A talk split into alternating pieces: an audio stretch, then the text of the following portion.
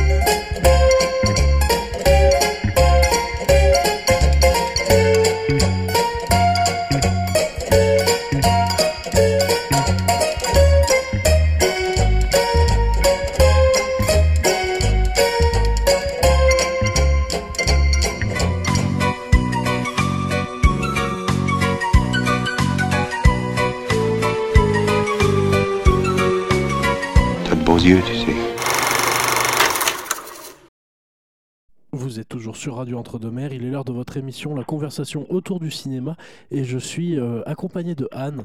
Salut Salut Bonjour, bon écoute, eh ben, écoute, je sais que tu vas bien, Ça forcément. va super, ça va Donc, super. euh, je ne te pose pas la question. Par contre, par contre, je vais dire bonjour à nos chers auditeurs et puis leur, leur souhaiter. Par contre, je ne peux pas leur poser la question, allez-vous bien, puisqu'ils ne peuvent pas me répondre, mais au moins leur souhaiter que tout aille bien pour eux. Les remercier aussi pour leur fidélité à notre radio, à toutes ces émissions et toutes ces musiques. Voilà, merci en tout cas. Merci à vous d'être là pour nous. Nous sommes là pour vous et vous êtes là pour nous. Hein. C'est voilà. Et donc, euh, eh ben, écoutez, là, j'espère que ma voix ne va pas me trahir. Je suis désolée, désolée. Quand ça arrive, ça ne va pas être très agréable à entendre, en fait, quand la voix est- n'est pas très sympathique. Les cordes vocales, hein, les cordes vocales, toujours les mêmes. Donc, on va parler cinéma. Eh ben oui, comme nous a dit Thibault. Dis-moi, Thibault, est-ce que tu es quelqu'un de gourmand ou est-ce que tu es gourmet? C'est pas la même chose. Un petit peu des deux. Un petit peu des deux? J'ai- J'aime beaucoup les bonnes, Voilà. cho- les bonnes choses en fait. Et t'es gourmand en même temps quand même. Ouais, Gourmet voilà. et gourmand. Ben voilà. Eh ben c'est très bien. Moi j'aime bien ta réponse.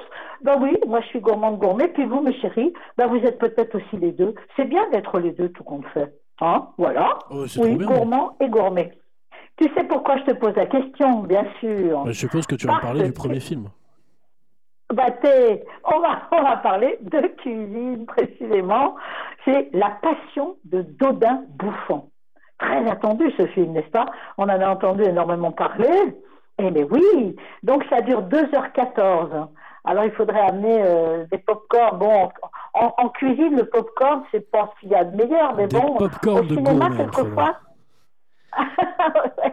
Au cinéma, ça permet quelquefois de, bah voilà, de, de hein, pendant 2h14, pourquoi pas. Bon, si on n'embête pas les voisins en mastiquant trop fort, hein. Trac, trac, trac, C'est trac. ça. ça peut être gênant des fois, je plaisante.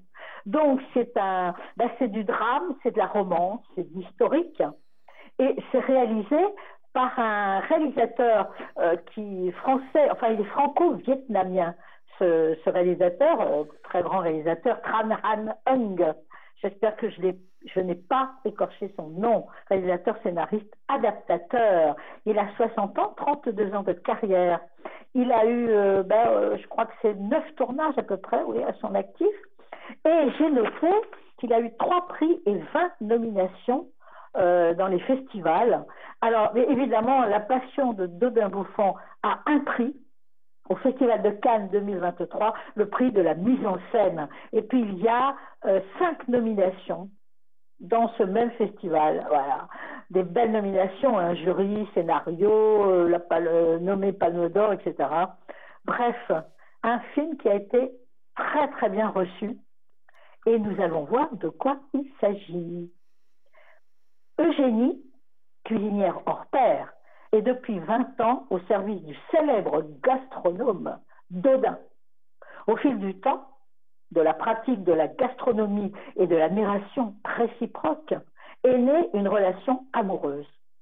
De cette union naissent des plats, tous plus savoureux et délicats les uns que les autres, qui vont jusqu'à émerveiller les plus grands de ce monde.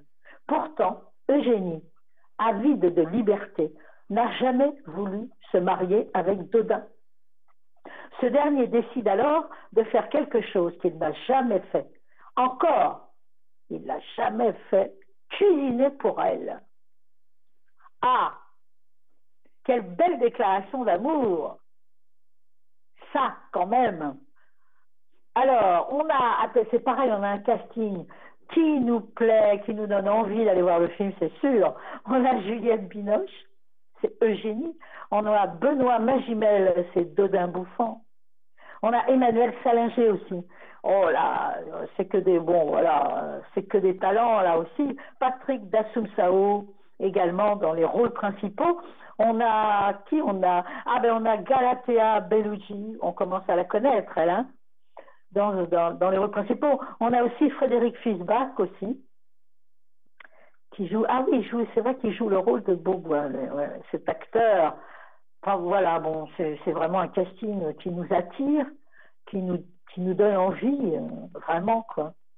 Oh, mais toi, le gourmand gourmet, tu vas aller certainement voir ce film. Oui, j'ai peut-être aller le voir, ouais. Euh, j'ai bien envie d'aller le voir quand même. Mais, mais écoute, moi, je te conseille une chose avant d'aller le voir. Mange un peu, Hein, n'arrive pas le ventre vide parce que ça risque de te, donner envie, ça risque, voilà, tu risques d'avoir faim en cours de route. Hein.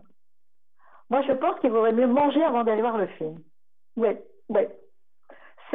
Ça me paraît plus prudent. Alors, en fait, La Passion de Dodin Bouffon, le, film, s'est adapté d'un roman, un roman suisse d'ailleurs, La vie et la passion de Dodin Bouffon. Et c'est Marcel Rouff qui est un écrivain qui l'a publié en 1924. Ah. ah. donc c'est quand même euh, voilà. Alors euh, vous pouvez trouver le livre assez facilement. Euh, mais chérie, je sais pas, certains préfèrent lire un livre avant d'aller voir le film, lire le livre avant l'adaptation, et puis d'autres qui préfèrent regarder l'adaptation et lire le livre après. Voilà, chacun son truc. J'en connais énormément, moi, qui aime lire le livre avant l'adaptation cinématographique. Voilà, ça dépend des goûts. En tout cas, alors le, livre de Marcel Rouff, lui, commence euh, euh, par la mort brutale de Génie. Ah ouais, ah ouais. Eugénie Chatagne, elle s'appelle, euh, après son retour du marché. Alors lui, Tran Han Hung, le, réalisateur, a choisi au contraire de la mettre en scène bien vivante aux côtés de Dodin. il a préféré raconter l'histoire qui précède l'ouvrage de l'écrivain Marcel Rouff. J'en bégayais, moi, du coup, ça me... Et oui, c'est vrai, je me souvenais plus que dans le livre, effectivement, c'est la, mort brutale de Génie au départ, ouais. ouais. Il va falloir que je relise ce livre. Je n'ai pas lu, je l'avais lu il y a quelque temps. Ah oui, c'est vrai. Donc, on, on, va, préférer finalement le, le, film. Hein. Eh ben oui, quand même. Parce que là, on la voit bien. Ça va quand même vachement plus vite que le livre, hein, tu me diras.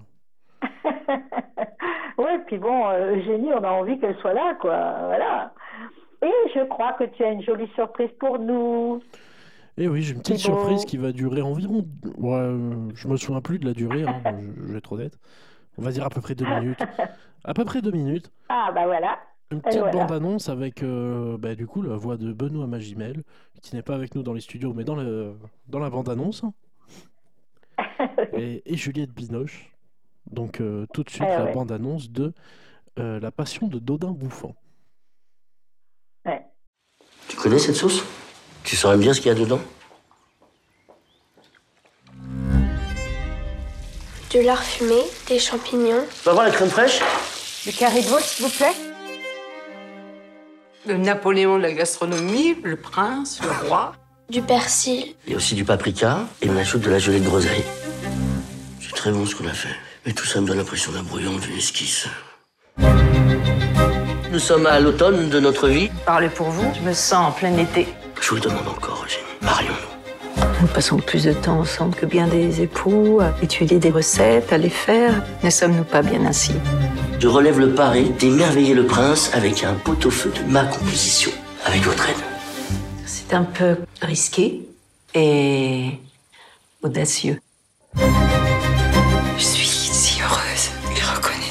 Il faut de la culture, de la mémoire pour que le goût se forme. Tu dois te souvenir de ce goût. Oui, monsieur. Les potages seront un de caille au coulis de la reine. Pourquoi vous n'êtes jamais à table avec nous? Je converse déjà avec vous à travers ce que vous mangez. Eugénie On ne sait pas de quoi souffre Eugénie. Je me sens parfaitement bien. Non, vous n'allez pas bien. Je, je m'inquiète. Le bonheur, c'est de continuer à désirer ce que l'on a déjà. Vous ne vous êtes jamais eu. C'était la, bande-annonce pardon, de La Passion de Dodin Bouffant. Et là, euh, on va passer à une, une- une autre, j'allais dire une autre émission, non, un autre film Oui, un autre film. qui oui. s'appelle Simple comme Sylvain. Ah, voilà, simple comme Sylvain. Et oui, mais c'est un titre euh, sympathique en fait. hein. J'aime bien, j'aime euh, bien. Oui, c'est une comédie de la romance et c'est Monia Chokri qui l'a réalisé ce, joli film. Monia Chokri, elle est canadienne, actrice, réalisatrice, scénariste, on la connaît, canadienne, elle a 41 ans, elle a 16 ans de carrière et euh, 21 tournages. En fait, euh, comme elle est actrice, elle a, elle a 21 tournages parce qu'elle a beaucoup joué en tant qu'actrice. Sinon, comme réalisatrice, elle a trois films à son palmarès. C'est La femme de mon frère en 2019, Babysitter en 2020 et Simple comme Sylvain, donc en 2023. Et elle a eu, alors j'ai noté, j'avais noté, elle a eu trois prix et 17 nominations euh, dans les festivals. Euh, elle avait eu le coup de cœur du jury d'ailleurs en 2019 pour La femme de mon frère. Et là, euh, il y a une nomination pour Simple comme Sylvain au, film, au Festival du film francophone d'Angoulême. Et puis, elle a deux prix euh, au Festival du film de Cabourg, les Journées romantiques 2023. Elle a le grand prix donc euh, pour, ce, dans ce festival et elle a le prix de la jeunesse. Et puis ensuite, ce n'est pas fini. Elle a eu quand même six nominations au Festival de Cannes 2023. Donc c'est un film qui est extrêmement bien accueilli, il n'y a pas de doute. Quel talent cette Mona Chokri tout de même. Et là, il s'agit de, eh ben, on va parler de Sophia. Sophia est professeure de philosophie à Montréal et elle vit en couple avec Xavier depuis dix ans. Sylvain est charpentier dans les Laurentides et il doit renouveler, rénover, pardon, pas renouveler, bah oui aussi, il doit rénover leur maison de campagne. Quand Sophia rencontre Sylvain pour la première fois, c'est le coup de foudre. Les opposés s'attirent, mais cela peut-il durer? Ça, c'est la question. En fait, les Laurentides, euh, où ils habitent, hein, c'est une, euh, une région euh, qui se situe au nord de Montréal, au Québec. Et ce serait, soi-disant, enfin c'est ce que j'ai lu en tout cas, ce serait une région enchanteresse. Ah, voilà. Donc, voilà, les deux, nos deux héros vont se rencontrer justement dans cette belle région. Et il va y avoir un coup de foudre.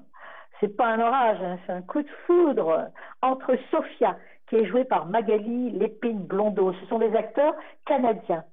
Moi, euh, je ne les connais pas trop. Chouette, on va pouvoir les redécouvrir ou les découvrir. On a Pierre-Yves Cardinal qui joue Sylvain. Xavier est joué par Francis William Réaume. Et euh, Mona Choukri joue également dans le film. Elle joue le rôle de Françoise Mona Chokri. On a euh, Steve Laplante, on a euh, Marie-Ginette Gay. En tout cas, on a des acteurs canadiens euh, qui sont absolument euh, reconnus chez eux comme d'excellents comédiens. Donc, c'est un joli casting. Et voilà, je trouvais que c'était un joli film, ça valait le coup quand même. Alors, quand, en fait, dans son premier film, elle s'était intéressée euh, la femme de mon frère s'était intéressée à la relation entre un frère et une sœur. Hein. Et là, du coup, euh, cette fois, elle, elle a voulu s'intéresser euh, au sein, se, se, trouver au sein d'un couple avec des individus issus de deux mondes différents. Ça, c'est très important dans l'histoire, effectivement. Parce qu'elle nous dit, Monia Chokri nous dit, que se passe-t-il si deux personnes qui ont un vrai potentiel amoureux sont issues de milieux complètement différents? Et oui, et elle a, elle a son propre exemple d'ailleurs, parce qu'elle dit qu'elle a elle-même, euh, elle a eu plusieurs manières de vivre en couple et elle a pu s'apercevoir de tous les paramètres qui vont au-delà des seuls individus. C'est-à-dire qu'à un moment donné, c'est vrai que tout ce qui est autour de, de, de, des couples, enfin de ces deux personnes qui s'aiment, euh, tout ce qui est autour prend le pas sur la relation elle-même.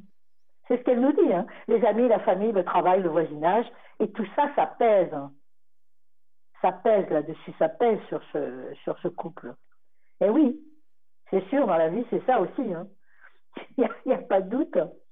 En tout cas, moi, je, je, n'aurais pas raté là, euh, ce film. C'est un joli film. Eh oui. Alors, l'actrice principale, Magali euh, Lépine-Blondeau, euh, c'est la meilleure amie de Monia Chokri dans la vie de tous les jours. C'est, son amie. Elle jouait d'ailleurs dans La femme de mon frère, en 2019. Voilà. Donc, ce qu'on peut dire sur ce film, c'est à voir, quand même. Vraiment. Et là, ensuite, ah, on va passer à autre chose, c'est-à-dire, c'est aussi une, une vie, on va passer à un personnage qui a une vie assez extraordinaire. Le film s'appelle, s'intitule L'abbé Pierre, trait d'union, une vie de combat. Donc c'est un film qui dure 2h18, c'est un biopic, hein, un drame, de Frédéric Tellier. Frédéric Tellier, c'est un réalisateur, scénariste, compositeur français. Il a 17 ans de carrière, 10 tournages euh, son actif. Alors j'avais noté, je note, oui, un prix et cinq nominations dans les festivals. Euh, et L'Abbé Pierre, Une vie de combat, a une nomination au Festival de Cannes 2023, long métrage hors compétition, et a une nomination au film francophone d'Angoulême, euh, le festival avant-première. En avant-première, voilà. Donc, euh, ben, on en a entendu quand même euh, beaucoup parler de ce film. Le personnage, évidemment, l'abbé Pierre. Qui ne connaît pas l'abbé Pierre C'est un personnage extraordinaire. Né dans une famille aisée, Henri Grouès, c'était son nom de baptême, a été à la fois résistant, député, défenseur des sans-abri, révolutionnaire et iconoclaste. Des bancs de l'Assemblée nationale au bidonville de la banlieue parisienne, son engagement auprès des plus faibles lui a valu une renommée internationale. La création d'Emmaüs et le raz de marée de son inoubliable appel de l'hiver 54 ont fait de lui une icône. Pourtant, chaque jour, il a douté de son action. Ses fragilités, ses souffrances, sa vie intime, à peine crédible, sont restées inconnues du grand public. Révolté par la misère et les injustices, souvent critiqué, parfois trahi, Henri Grouès a eu mille vies et il a mené mille combats. Il a marqué l'histoire sous le nom qu'il s'était choisi, l'abbé Pierre. Voilà, j'avais envie là d'en parler, euh, voilà, d'une façon comme ça. Euh, moi, c'est le genre de personnage qui m'éblouit, je dois dire, et qui est une lumière quand même hein, dans la vie euh, de tout le monde. Alors, le, rôle de l'abbé Pierre est joué par un grand comédien, Benjamin Laverne. Beaucoup de talent, Benjamin Laverne, c'est sûr. Et puis, euh, on a dans les rôles principaux Emmanuel Berco, c'est un très très beau casting. On a Michel Villermoz, on a Antoine Laurent, on les connaît, hein, on les connaît euh, quasiment tous. Oh, oh, oui, oui, quand même. On a Alain Sachs, on a euh, Chloé Stéphanie, on a Malik Amraoui, on a voilà Leila Muse aussi dans les, dans les rôles principaux. On les connaît tous et si on a pu oublier un peu leur nom, de toute façon, si on est un habitué du cinéma, on reconnaît absolument leur visage et leur talent. C'est vraiment, euh, c'est un film qui est très attendu, je crois, quand même. Et en fait, euh, c'est une, ce qu'on nous dit, enfin ce que j'ai lu en tout cas, c'est que euh, pour trouver la colonne vertébrale du film, euh, les producteurs et les réalisateurs ont mis beaucoup de temps. Et Frédéric Tellier, le réalisateur, explique euh, qu'il n'a rien eu de concret à faire lire pendant presque un an. il nous dit, car tout ce que je lisais relevait peu ou prou uniquement de l'agiographie, voire de légendes écrites par l'abbé lui-même ou par ses proches. Alors, alors qu'en fait, moi, ce qui m'intéresse, dit-il, c'est que, euh, enfin, euh, oui, enfin, c'est ce que j'ai noté en tout cas. Hein, euh, qui l'intéressait lui, c'était le personnage, lui, dans sa vie aussi. Hein, c'est ça aussi. Qu'est-ce que, comment un être humain a pu accomplir tout ce que l'abbé a accompli? Qu'est-ce qu'il a, qu'est-ce qui s'est passé en lui? Où est-ce qu'il a dérapé? Est-ce qu'il s'est senti seul? A-t-il eu peur? A-t-il douté? À quel moment s'est-il cassé la figure? Comment l'a-t-il vécu? S'en est-il remis? Et c'est ce que nous dit le réalisateur, je ne trouvais nulle part les réponses à ces questions. Eh ouais. Et alors, il a rencontré le secrétaire particulier de l'abbé Pierre pendant 15 ans quand même, hein, et président de la Fondation Abbé Pierre, qui s'appelle, euh, ce monsieur s'appelle Laurent Desmar, Desmar, je pense. Et euh, donc, ils ont discuté. Il a passé, le réalisateur a passé énormément de temps avec lui, ce qui, a, ce qui a permis à, à Laurent Desmar de, de raconter des moments, des souvenirs qui ne sont pas justement dans la littérature officielle et qu'il n'avait pas, je crois, dit le réalisateur, encore confié à personne. Donc il avait confié tout ça. Il lui a confié des choses qu'il n'avait dites à personne. Ça, c'était important pour le réalisateur, évidemment. Et il nous dit, le réalisateur nous dit, il m'a ouvert une malle incroyable de souvenirs, d'émotions et de complicité. Il m'a donné à voir et à comprendre l'abbé Pierre intime, son mode de fonctionnement, ses origines. Et je commence à écrire en m'intéressant au parcours familial, aux échecs et aux doutes de l'abbé. Voilà comment il a commencé justement à écrire le scénario. Quand il a commencé aussi à comprendre ce qui a pu le mouvoir et à, comprendre aussi, à voir en tout cas comment le cinéma va pouvoir trouver toute sa place dans le parcours de ce fils d'une famille aisée qui soudain va renoncer à tout en s'engageant dans les Capucins, qui est, quand même un des ordres religieux les plus rigoureux, hein, les Capucins. Voilà, presque un peu, il a, l'abbé Pierre l'a fait ça presque comme une crise d'adolescence à l'époque, sans avoir d'ailleurs a priori le physique ou la capacité de résistance nécessaire. Voilà tout ce que euh, nous dit le réalisateur sur ce film. Voilà. C'est quand même, euh, mes chéris, c'est à vous de voir. C'est quand même, je pense, un film qu'on peut voir. Parce que là, il s'agit quand même d'un personnage extraordinaire. Bon, je sais pas, on trouve pas les mots parce que c'est quelqu'un, l'abbé Pierre. Hein. quelqu'un d'important. Vous a apporté quelque chose à tous, en fait et pour longtemps encore, pour beaucoup de générations. voilà. N'est-ce pas Thibault Ah oui, bah oui bah, tout le monde connaît la bière quand même. N'est-ce pas? C'est un. Mais il a vraiment existé. Hein ah oui, bah oui je sais. Ah, je c'est, sais. Une... c'est une légende, mais sur un personnage qui a vraiment existé et qui a, qui a combattu absolument euh, toute sa vie. Qui a fait, des, qui a, qui a fait des, des, super discours d'ailleurs. Euh, ah bah oui, bah celui de l'hiver 54 alors a marqué. Alors je l'ai pas en tête, euh, je je vois pas lequel c'est, mais il y en a un que j'ai en tête que je sais, euh, je le connais pas par cœur, hein, mais euh, il y en a un que j'ai en tête et qui m'a beaucoup marqué aussi. Oui. Alors je pourrais je pourrais pas dire je pourrais pas dire ce qu'il avait dit, mais grosso modo j'ai. Non non bien sûr bien sûr non mais ça on peut le retrouver hein. Il s'agit. Ah oui ça se retrouve très Il y a eu beaucoup de livres sur l'abbé Pierre et on peut retrouver exactement son discours de l'hiver 54 par exemple qui a qui a vraiment secoué absolument euh, la, population. Et, et, toute la population, et ailleurs aussi d'ailleurs, hein, dans les autres pays aussi. Donc euh, voilà. Et après, je me suis dit, bon, on va passer à une, bah, je sais pas, c'est une comédie, il y a du drame, il y a de l'historique. Et ça s'appelle Ça tourne à Séoul. Point d'exclamation. Gobweb. Gobweb, ça veut dire araignée. Hein. Une gobweb, c'est une araignée, une toile d'araignée en fait. Hein.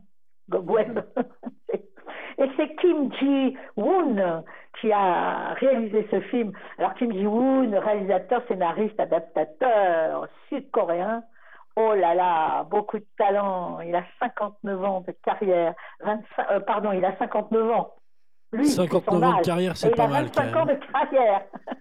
Et pas l'inverse. voilà tu sais, euh, enfin vous savez mes chéris, moi c'est l'histoire de l'abbé Pierre quand même, j'avoue que ça me touche profondément et que bon voilà, il faut s'en sortir là et du coup euh, revenir dans, dans, dans, la, dans la réalité cinématographique qui est donc ce film de Kim Ji-woon qui, euh, a 25 ans de carrière, 14 tournages à son actif.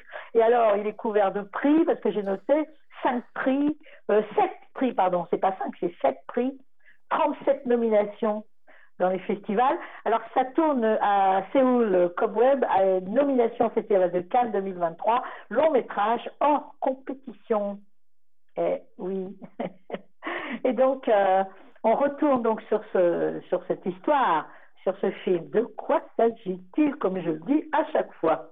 Séoul. Nous sommes en 1970. Le réalisateur Kim souhaite refaire la fin de son film Cobweb, ouais, justement, hein, qui est dans le titre. Mais les autorités de censure, les plaintes des acteurs et des producteurs, pardon, ne cessent d'interférer. Et un grand désordre s'installe sur le tournage. Kim doit donc surmonter ce chaos pour achever ce qu'il pense être son chef-d'œuvre ultime. Cobweb. Et oui, c'est une histoire singulière, ou, ou plutôt pas très singulière, justement. Singulière et pas trop. Donc, on a dans les rôles principaux, bon, bah, ce sont des acteurs euh, sud-coréens. Donc, euh, si on ne les connaît pas, acteurs et actrices, bien sûr, on va les découvrir. Chouette alors. On a dans les rôles principaux Song, alors Song Kang-ho. On a Im Soo-jung. On a Jung Si-ho et Jeon Yeo-bin. Ce sont des acteurs qui sont très connus chez eux. C'est pour ça qu'il euh, faut les nommer et puis les découvrir surtout après. Mais quel bonheur de découvrir des acteurs qui sont justement, qui sont d'ailleurs, d'un autre pays. Et si on ne les connaît pas très bien, ça permet quand même euh, hein, la curiosité. Là, C'est toujours intéressant. Quand on voit de, des noms d'acteurs comme ça qu'on ne connaît pas, et on se dit chouette, je vais pouvoir les découvrir. Ne serait-ce que, c'est ce que je dis, hein, par, par euh, curiosité. Donc là, en fait, euh, euh, la pandémie, quand il y a eu la pandémie, hein, euh, l'ombre de la pandémie, la pandémie a fait naître chez le réalisateur Kim Ji-woon de nombreux questionnements et une vision pessimiste de l'avenir, en particulier celui du cinéma. C'est-à-dire, c'est ce qu'il dit, quoi. Qu'est-ce qu'un film? Que signifie faire des films? Qu'est-ce que la créativité et qu'est-ce que l'originalité? Hein? À la fin, le cinéma disparaîtra-t-il simplement de ce monde, laissant derrière lui ses dernières paroles solitaires? Toutes ces questions hein, euh, qu'il se pose quand même, hein, euh, et qu'il nous pose en même temps d'ailleurs. Eh oui, c'est quand même. Euh... Alors, ces questions l'ont travaillé hein, de, manière extrêmement intense lors de la préparation du film. Justement, ça tourne à Séoul, Cobweb. Et euh, il, nous dit qu'il en a tiré un enseignement positif. Voilà. Et donc, il, essaie, il a essayé euh, de, transmettre ce, positif à travers le film. Eh bien, si on va voir le film, on verra si ça, si c'est vraiment, euh, si ça nous donne un peu la pêche, quand même. Alors donc, le, le, le film se déroule dans les coulisses d'un tournage du film. Voilà. C'est c'est marrant d'ailleurs ça, parce que ça fait penser aussi, euh, à l'instar d'ailleurs de Chantons sous la pluie, par exemple, euh, ou euh, Vers un avenir radieux, qui sont des films comme ça justement, qui, sont, qui sont dans les coulisses d'un tournage de film. C'est toujours assez intéressant ça d'ailleurs. Donc là, voilà, l'intrigue se situe, du film se situe à la période charnière entre la fin de l'âge d'or du cinéma coréen et le début de son déclin. Voilà, c'est-à-dire que le 16 mai 1961, un coup d'État qui a été mené par le général Park Chung-hui euh, inaugure l'ère d'un régime militaire particulièrement strict. Hein, euh, bah oui, euh, ça va durer de 1962, pardon, en 1979. Et le nouveau président a mis en place diverses mesures, dont un système de production et de distribution calqué sur le modèle hollywoodien, réduisant le nombre de maisons de production. Ben oui, les maisons de production sont passées du nombre de 71 à 4 en 1963. Entre 1961 et 1963. C'est quand même incroyable. Hein et alors, il les, il, les a, ils les ont encouragés à favoriser des films anticommunistes, nationalistes et pro-régime. Voilà. Donc, euh, et en 72, le, le, le, la censure a été renforcée encore. Voilà. Et, du coup, dans ce contexte, la production a chuté de 209 films tournés en 70 à 96 films tournés en 79. 19, pardon, 1979. Voilà. C'est vraiment. Euh. Il a, en fait, Kim euh, Ji-woon, le réalisateur, a l'habitude de faire tourner le comédien euh, euh Song Kang-ho.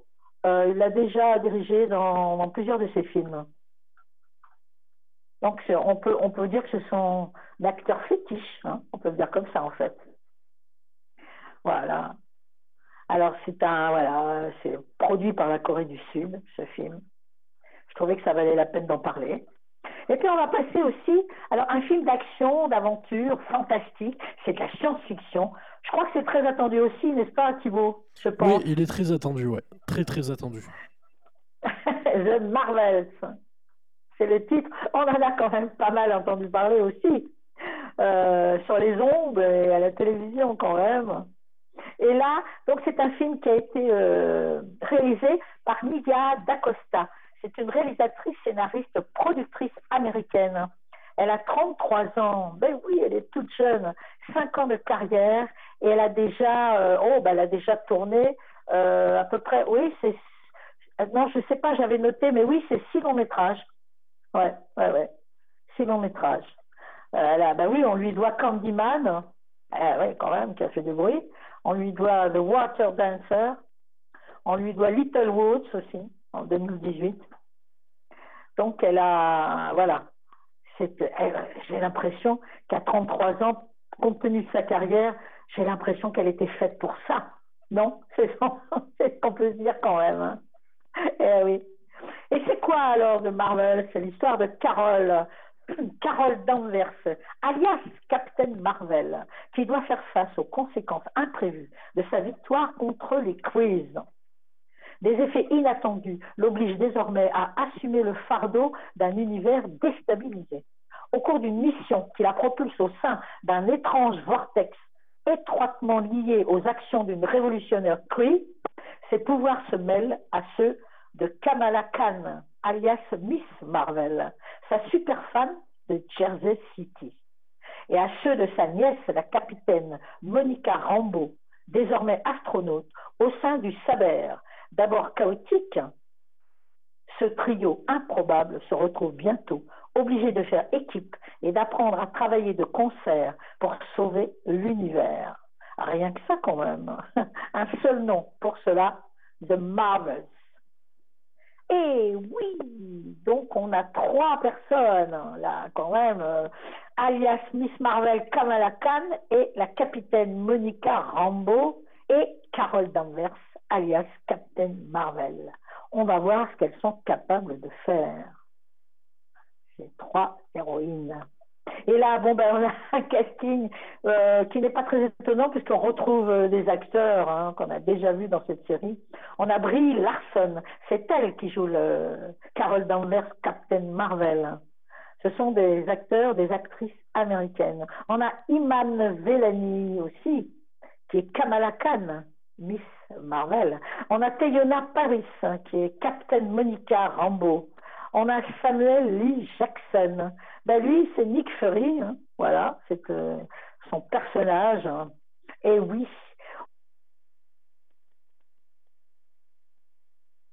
Aussi, on a Zawon. Voilà, on les retrouve, on retrouve un peu tout le monde. Tous ces comédiens, euh, bah, ils ont du talent quand même là-dedans. Hein. Eh oui. C'est le en fait The Marvels, le, film dont on parle, c'est le 33e film de l'univers cinématographique Marvel et c'est le troisième de la phase 5 après Ant-Man et la guêpe. Eh ben oui, il y en a énormément. Eh et je vous propose qu'on regarde euh, toutes les bandes annonces depuis le premier film. N'est-ce pas? Ben oui, ben voilà. 33 bandes annonces.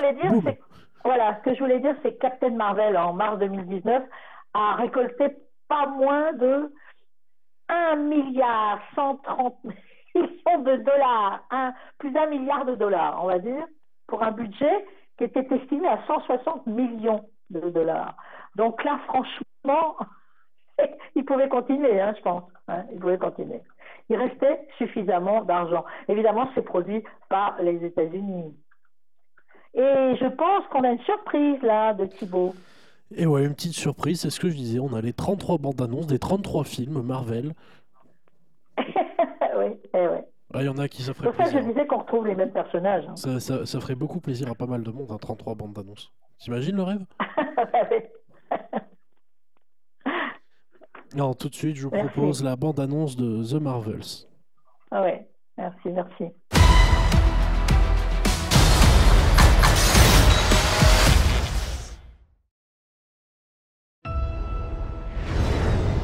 Carol Danvers, l'enfant prodige de la Voie lactée. Nick Fury, mon borgne ténébreux préféré. C'est comment là-haut? La routine. Froid. Y a pas d'air. L'espace, quoi.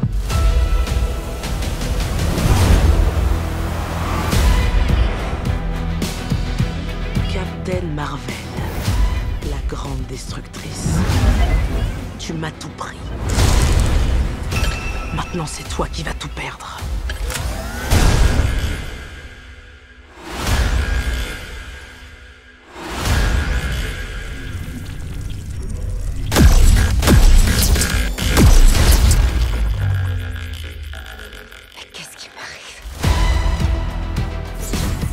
Entremêlé nos pouvoirs. Dès qu'on s'en sert, on prend la place l'une de l'autre.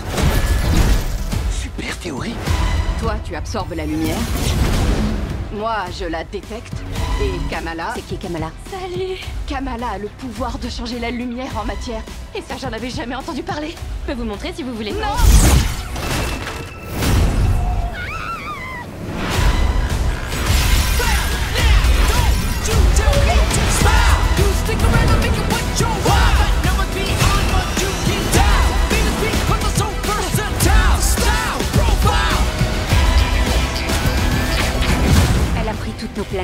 cible. Je ne veux entraîner personne dans cette guerre. Tu n'es pas toute seule à pouvoir protéger l'univers. Alors on est une équipe?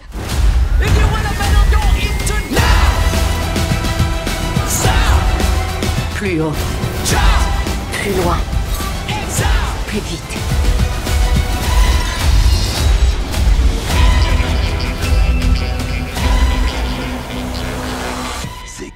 Gentil chat, son papa, un goose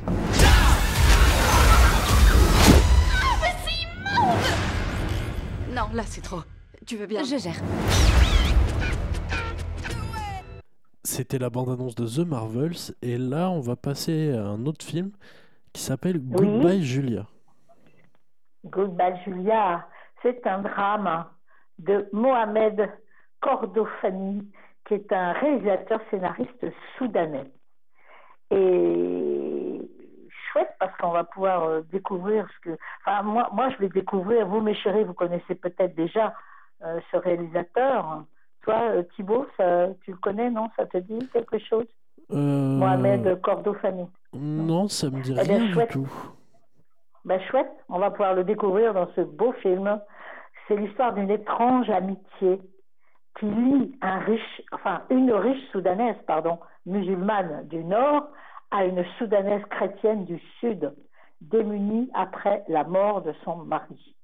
Que cache la sollicitude de l'une envers l'autre?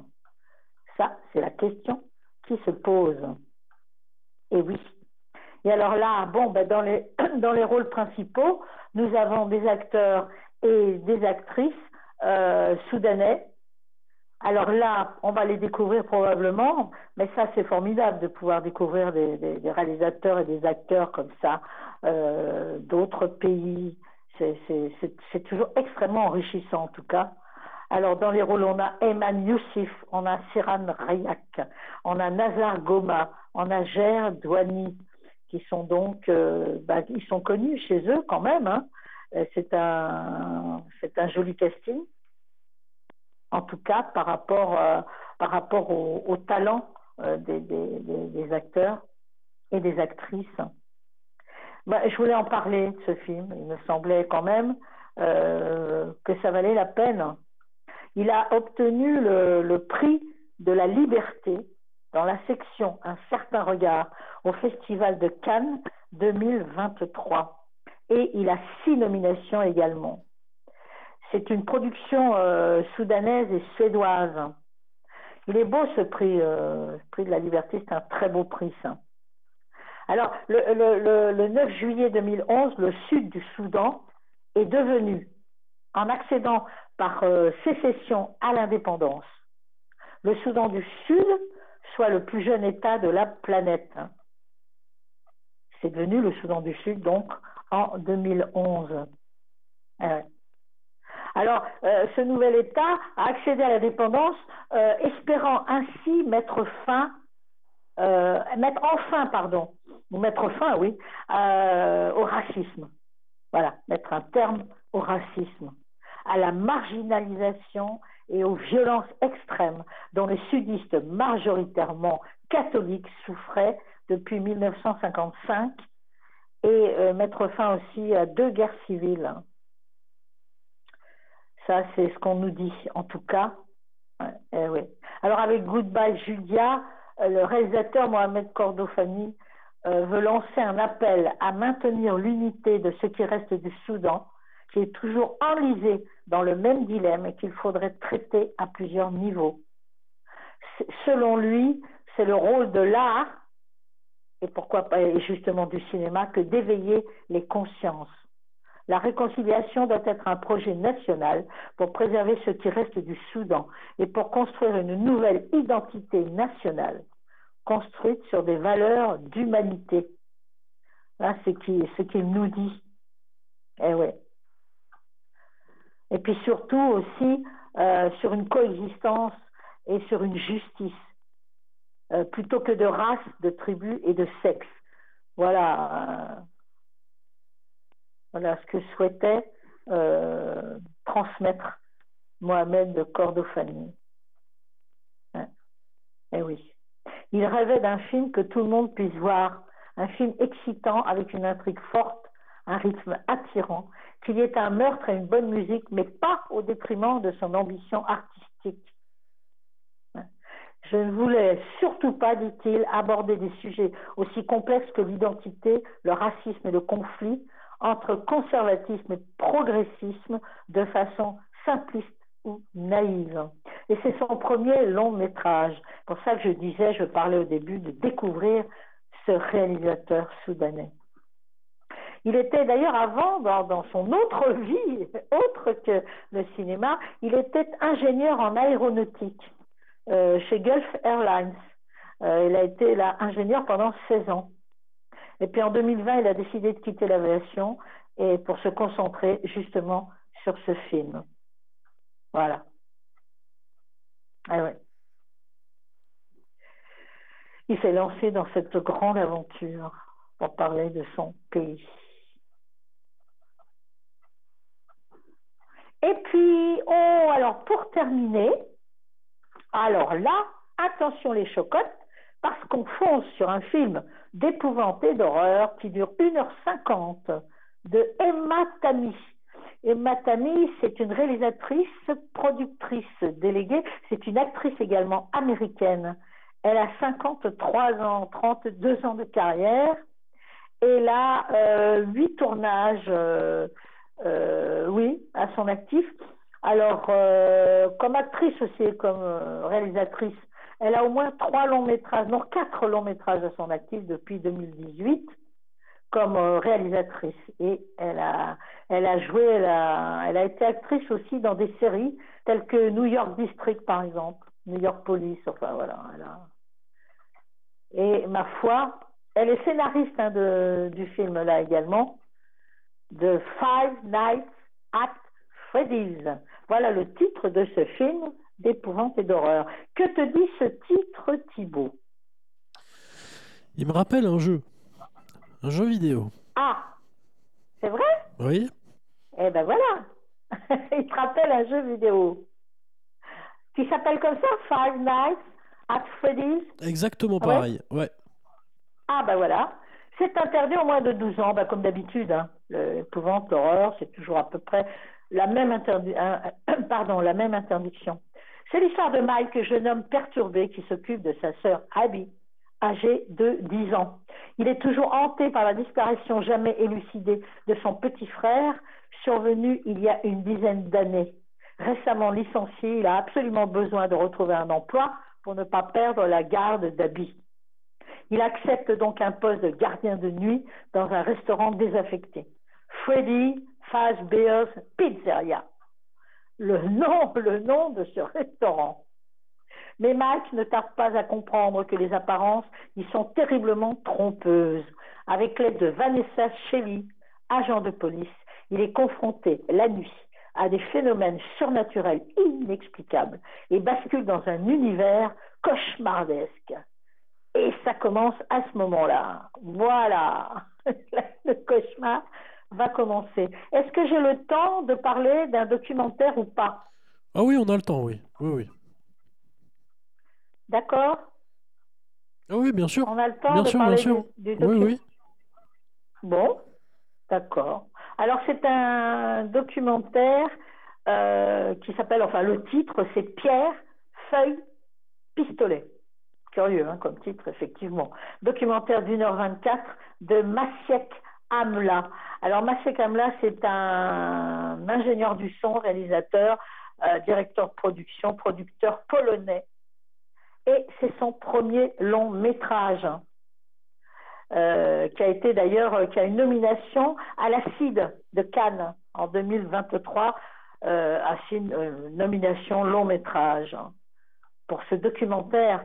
Je voulais en parler parce que c'est un documentaire qui touche, euh, qui touche à, ce qu'on connaît en ce moment, justement, à tout ce qu'on entend en ce moment euh, sur l'Ukraine. C'est l'histoire d'un van, enfin le, documentaire c'est un van polonais qui sillonne les routes d'Ukraine. À son bord, Maciek Amla, le réalisateur, évacue des habitants qui fuient leur pays depuis l'invasion russe. Le véhicule devient alors un refuge éphémère, une zone de confiance et de confidence pour des gens qui laissent tout derrière eux et qui n'ont plus qu'un seul objectif, retrouver une possibilité de vie pour eux et leurs enfants. Voilà pourquoi je voulais parler de ce documentaire. Essayez de le choper, mes chéris, si vous êtes sensibles à cette histoire.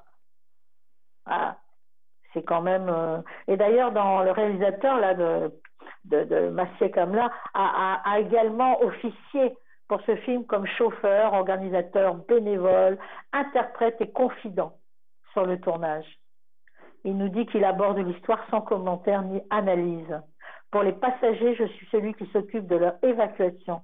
Et c'est d'abord cette place que j'occupe dans le film. Si je suis discret, dit-il, je ne suis pas neutre. Eh oui.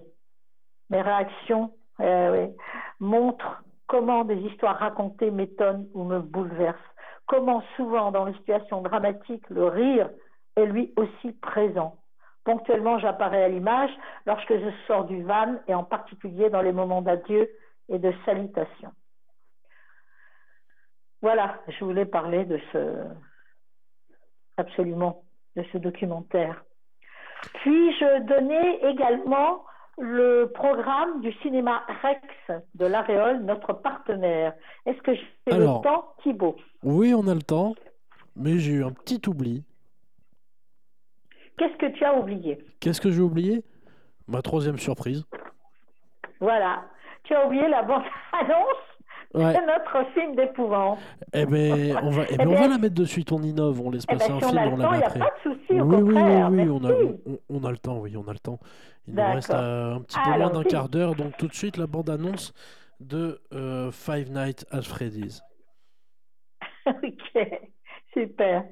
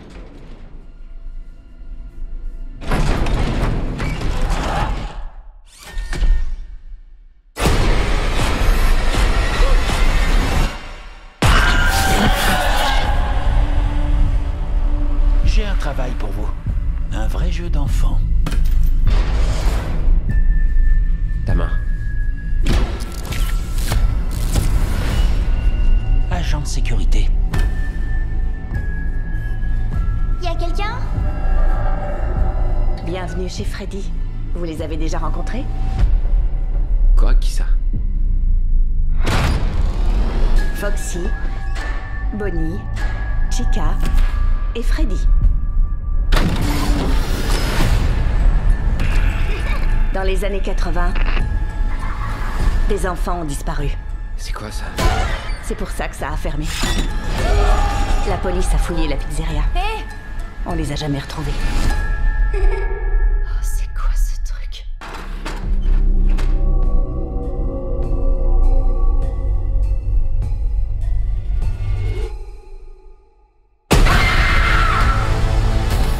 Les fantômes des gamins possèdent les robots géants.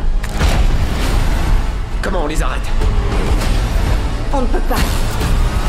C'est trop tard. Il arrive.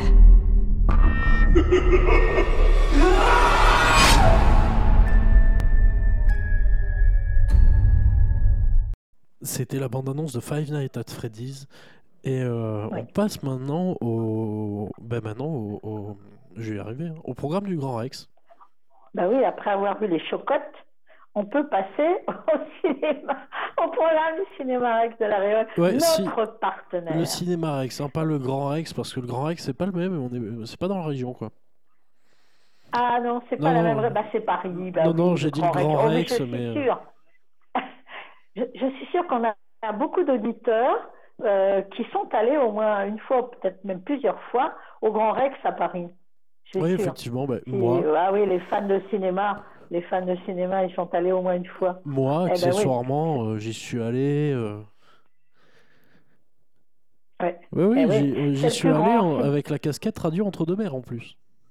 Ah, bah très bien. Non, mais c'est le plus grand cinéma d'Europe quand même. Et il est assez extraordinaire. Moi, j'y suis allée souvent à l'époque où j'habitais justement de ce côté-là. Et j'y allais assez souvent. Donc là, il s'agit du programme du 8 novembre au 14 novembre, on est d'accord. Alors, si vous avez des petits bouchons, voilà, à partir de 10 ans par exemple, vous pouvez aller voir le film d'animation Le garçon et le héron de euh, Miyazaki. Alors, grand, grand, grand, immense réalisateur japonais. Et c'est inspiré du roman Et vous, comment vivrez-vous? de Genzaburo Yoshino, euh, qui a été, euh, d'ailleurs, le, le- le roman a été publié en 1937. Voilà. Alors Miyazaki, euh, qui, est- qui est très très âgé, hein, je crois qu'il a 83 ans, je crois c'est ça? Enfin, très Oui, âgé. quelque chose comme ça. Il y a- on a beaucoup de centenaires euh, aujourd'hui, donc c'est pas très très très âgé. Non, c'est âgé. Bon voilà. Et ah, il nous avait dit euh, que, que, que- qu'il ne tournerait plus après sa dernière réalisation. Euh, et puis voilà, chouette alors, il est revenu quand même. Donc c'est, ben oui, avec son grand talent, ça dure 2h04. Je l'ai dit à partir de 10 ans. hein. Enfin, c'est ce qui est préconisé. Ensuite, vous pouvez aller voir le syndrome des amours passés. Ça dure 1h29. C'est une comédie, il y a du drame, euh, de la romance. C'est quand même, c'est un film euh, où il y a deux réalisateurs. Il y a une réalisatrice, Anne Siro, et un réalisateur, Raphaël Balboni. Euh, il est franco-belge, lui d'ailleurs, euh, Raphaël Balboni.